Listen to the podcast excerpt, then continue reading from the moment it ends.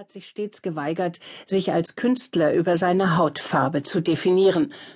Wenn ich auf den Boden spucke, ist das schwarze Spucke oder einfach Spucke. Und wohl, weil er zu seinem Thema eine gewisse Distanz hat, kann er es so gegenwärtig erzählen.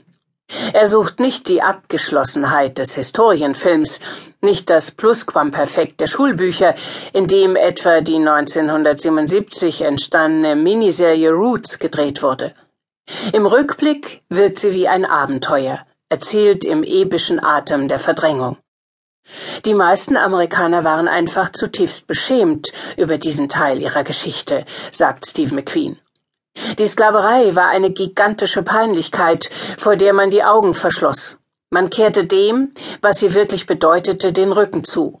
Dass es in diesem Land Millionen Menschen gab, die gezwungen waren, sich als Untermenschen zu fühlen. Beim Sprechen fixiert McQueen die Tischplatte. Er redet schnell, nuschelt, so dass er manchmal kaum zu verstehen ist. Hin und wieder verfällt er kurz ins Stottern. Seinen Rücken hält er nach vorne gekrümmt, wie zum Schutz. Dadurch wirkt sein kompakter Körper noch massiver. Auch der Künstler Steve McQueen scheint ein Kämpfer zu sein. Einer, der die Kamera, den Raum und die Körper in eine immer auch politische Beziehung setzt. Er filmt Männer, die ihre Körper zur politischen Waffe machen, wie in dem IRA-Film Hunger, oder die darin gefangen sind wie der sexsüchtige Held von Shame. Es sind physische Filme, in denen die Kamera manchmal wie ein Sparringpartner wirkt, der den Figuren zu Leibe rückt. Dann wieder schafft sie in langen Einstellungen Raum für ihre angeschlagene Körperlichkeit.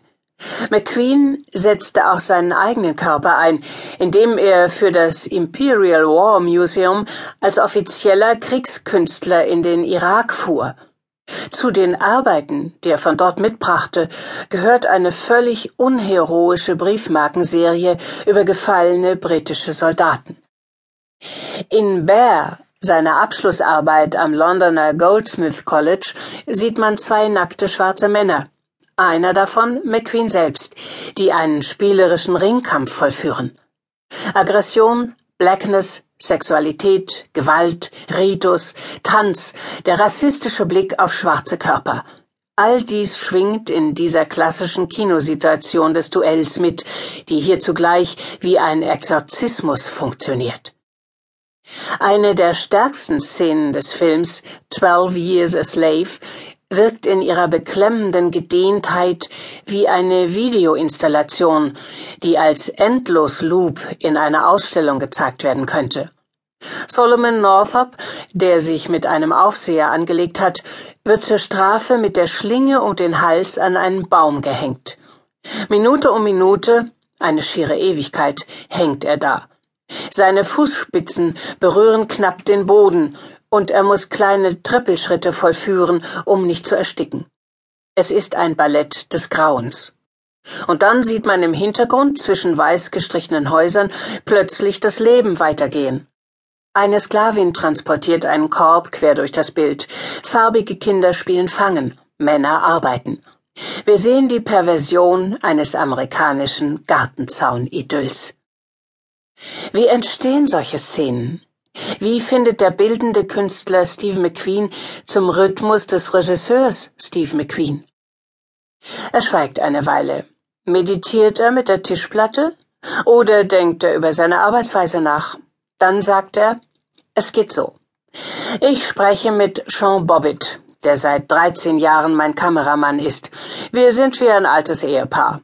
Wir sprechen lose über die Szene und dann fangen wir an. Das ist wie Jazz. Man schreibt die Melodie und kann improvisieren. Es gibt also eine Freiheit, aber nur im Rahmen einer sehr begrenzten Struktur, die ich im Kopf habe. So sehr McQueen diese Freiheit nutzt, so klar ist auch, dass Twelve Years a Slave weniger radikal als seine früheren Filme ist. Braucht es wirklich die von Brad Pitt gespielte holzschnitthafte Figur eines braven Sklavengegners, der alles zum Guten wenden wird?